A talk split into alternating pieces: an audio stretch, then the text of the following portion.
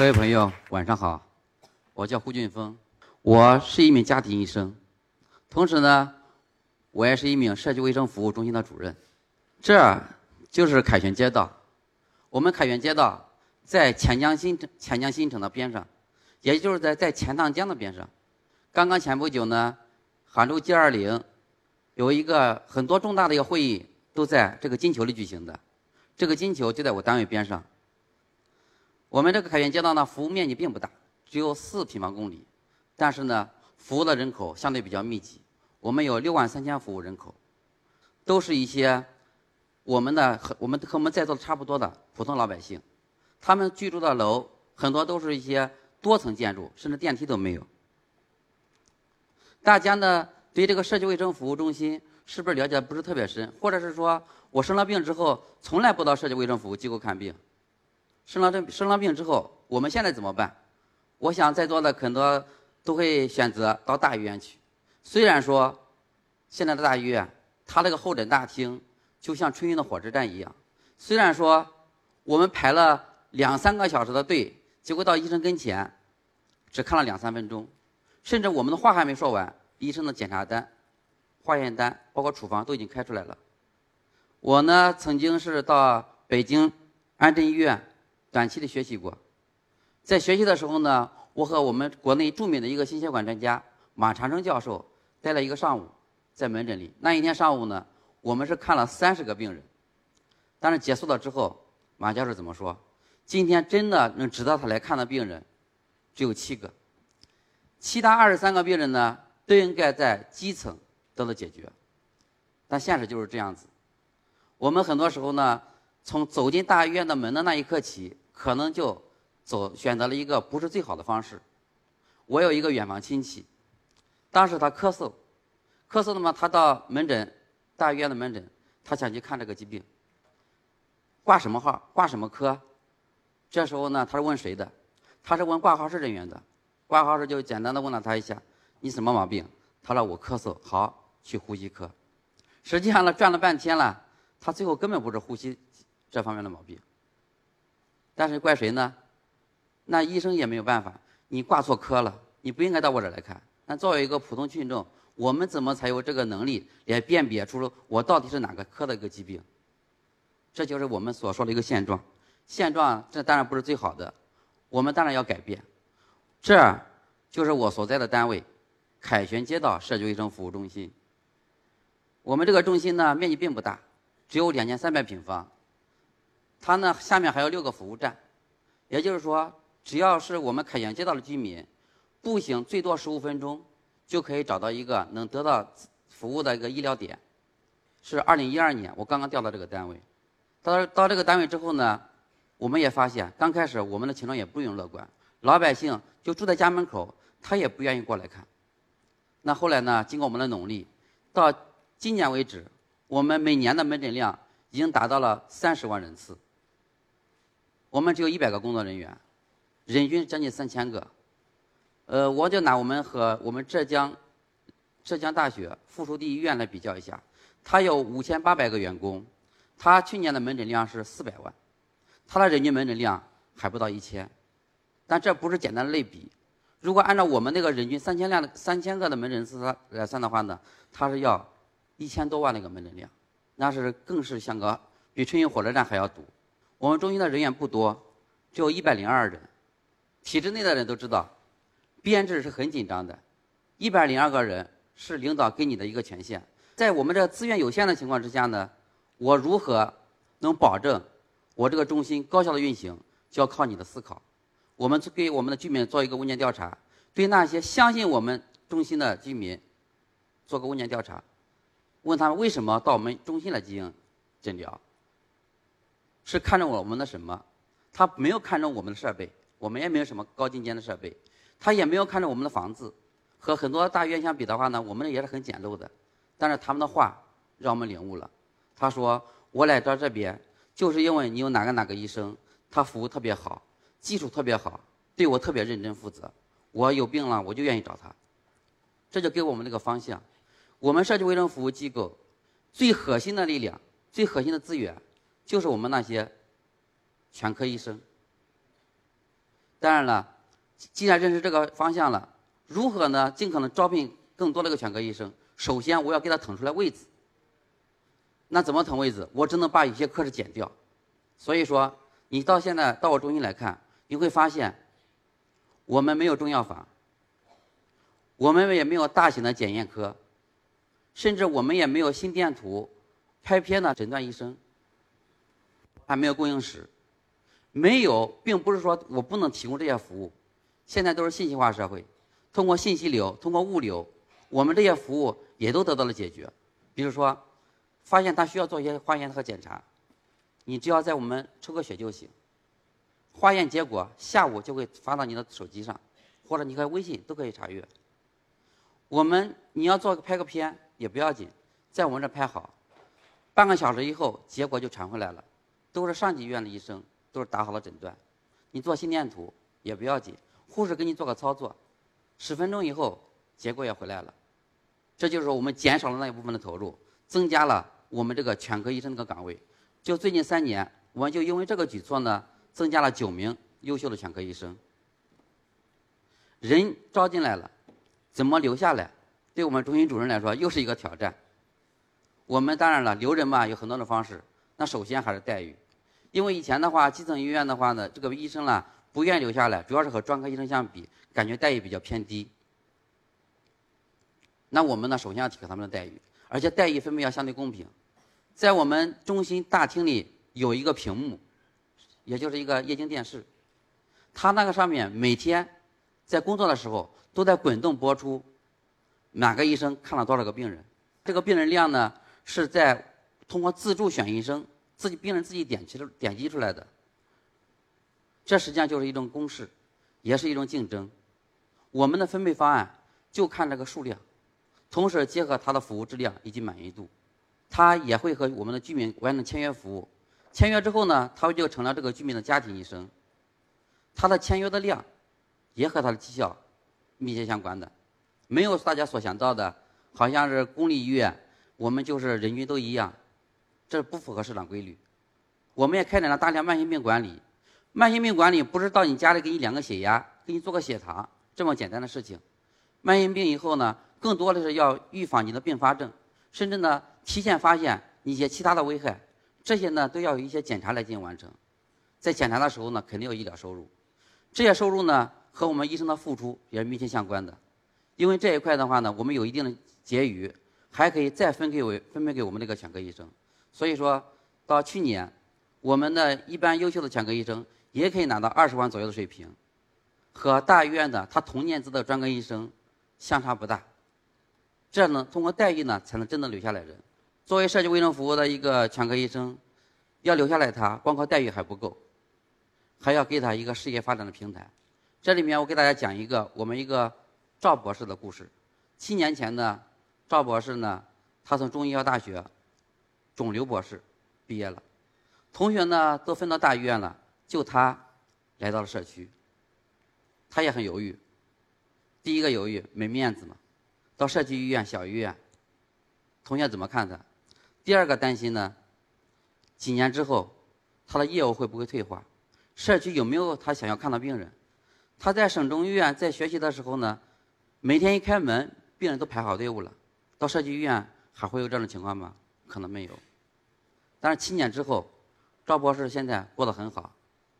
我们给了他个政策：每周五个工作日，他有四天可以在我们基层来工作，另外一天可以到省中医院继续做他的专家门诊。在我们群，在我们老百姓的心目中，他的水平和省中医院的其他医专科医生没什么两样。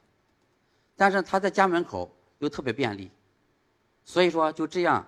他源源不断的积累了很多病人。现在他是我们江干区幺三六人才的第一梯队，和他的同学相比，他还成为了第一批浙江省的基层民中医。就这样把他留下来了。我们目前的三十一个全科医生，中高级职称有二十九名，应该说相对优秀。同时呢，这三十一名全科医生是什么概念？国外是要求每一个全科医生服务两千人个人口。那我们已经达到了每万人口四点九名，无限接近了。国家卫计委要求呢，到二零二零年，是每万人口有两到三名全科医生。我们已经提前实现这个目标。有了这一个队伍，我们到底给那老百姓做什么？首先，我们给他提供了一个相当专业的全科门诊、全科诊疗服务。他除了把你想要配的药都给你配齐之外，他还会给你提供健康管理类的服务，比如说，给你可以搞一些健康教育，可以给你解搞一些心理疏导，还可以给你搞一些随机性预防，甚至还可以搞一些解释，包括一其他的一些健康管理的相关工作。可能这些东西大家听到以后听过，是不是没有接触过？实际上也就是这样子。很多专科医生他是没有时间来给你提供这些服务的，或者说我们很多全科医生，他如果没有经过专业的培训，经过专门的学科建设，他也不知道去怎么去做。当然了，你不需要去排队伍挂号，都是提前给你约好的。而且你看了病之后呢，你也不要再去排队去付钱，因为我们有诊间结算，刷卡看病。看好病之后，电脑电脑就自动计费、自动扣除，这就是我们提供的一个很方便的服务。但是，作为一个全科医生，还有更重要的一个服务，是给我们的老百姓做健康的一个代理人。很多我们居民生了病之后呢，想到大医院去，往往不知道我到底应该做哪些检查，不应该做哪些检查，我到底应该找哪个医生适合我。做一个专业之外的人士的话，他想做这个决策是很难的。但是我们可以帮他做，我们是杭州市五十家社区卫生服务中心和杭州市二十三家省市医院都有一个密切的一个联系，我们已经形成了一个网络，我可以直接开胃的胃镜单，直接可以开核磁共振，直接把病人预约到那个时间点，他直接过去就行了，不用像我们以前啊，再要托朋友找关系开后门去到那边去找医生排队伍，这些服务呢，实际上以前我们都可以提供。都是给谁提供的？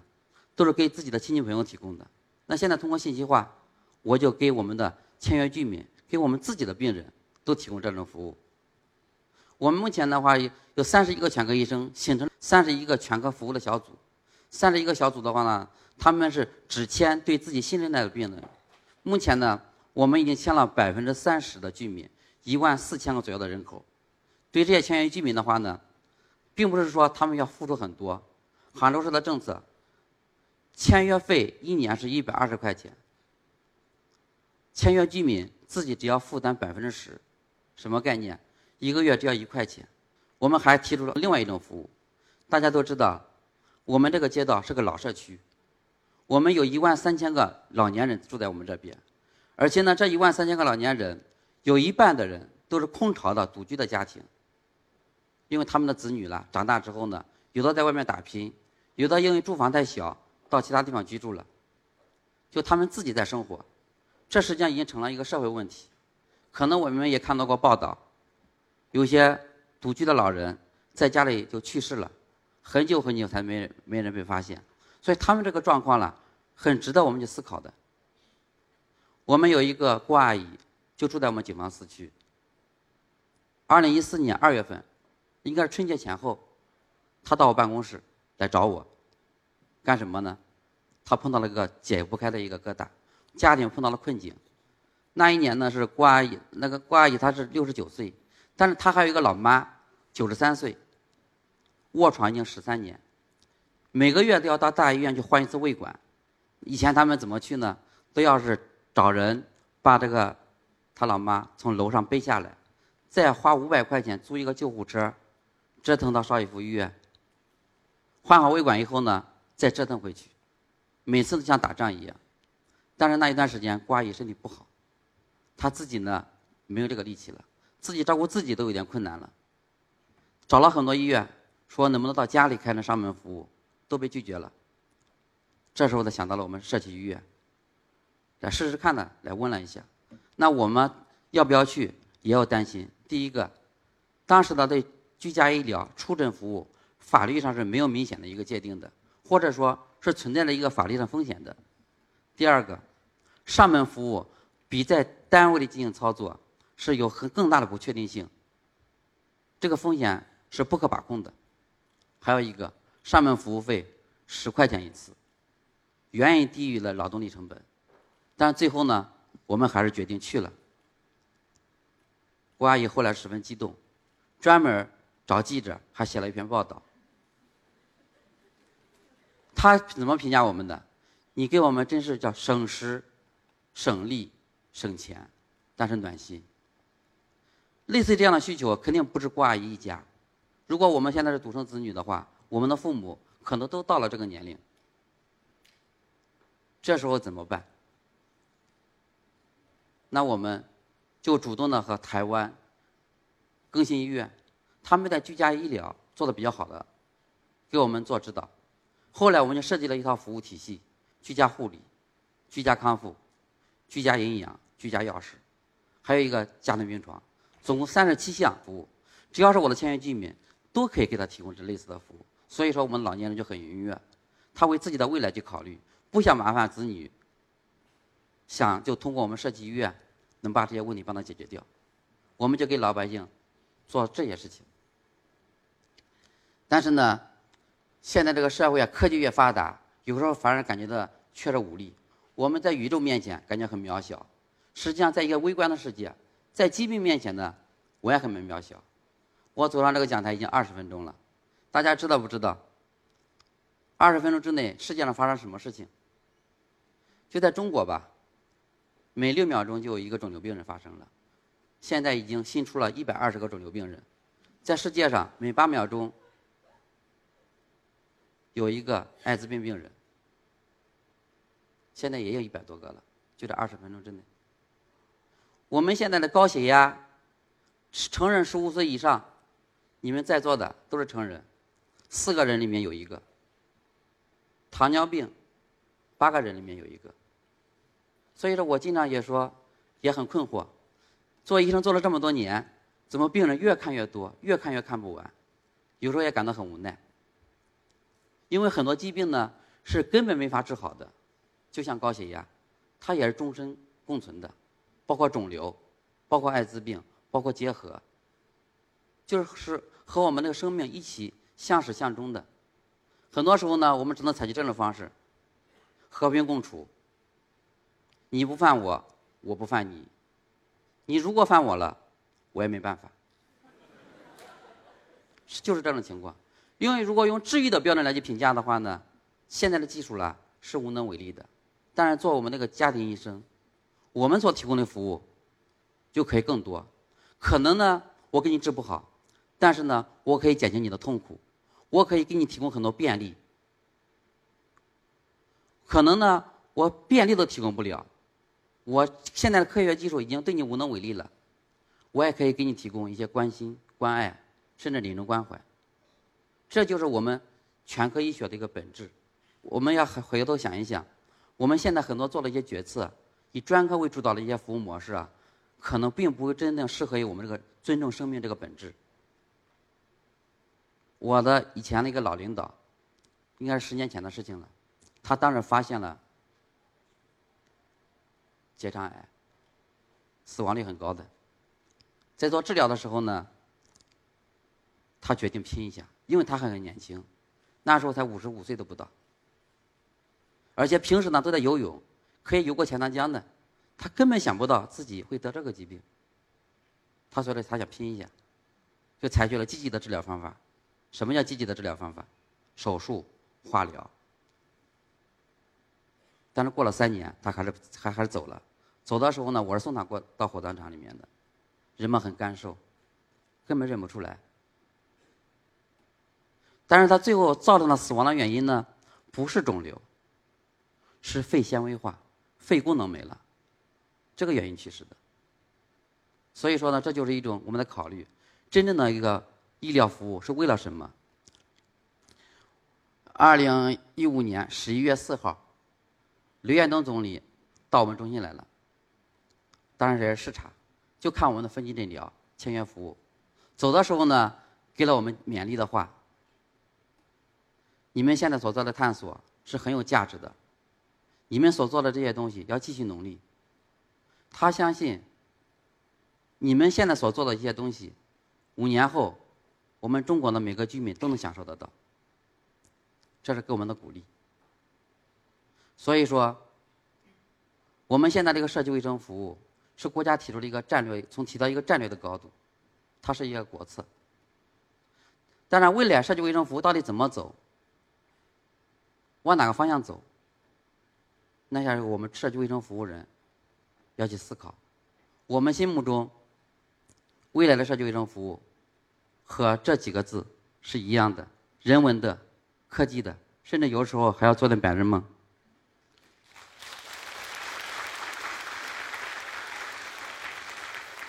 因为我们关注的不是疾病本身，我们关注的是这个人，他的健康是我们更值得关注的。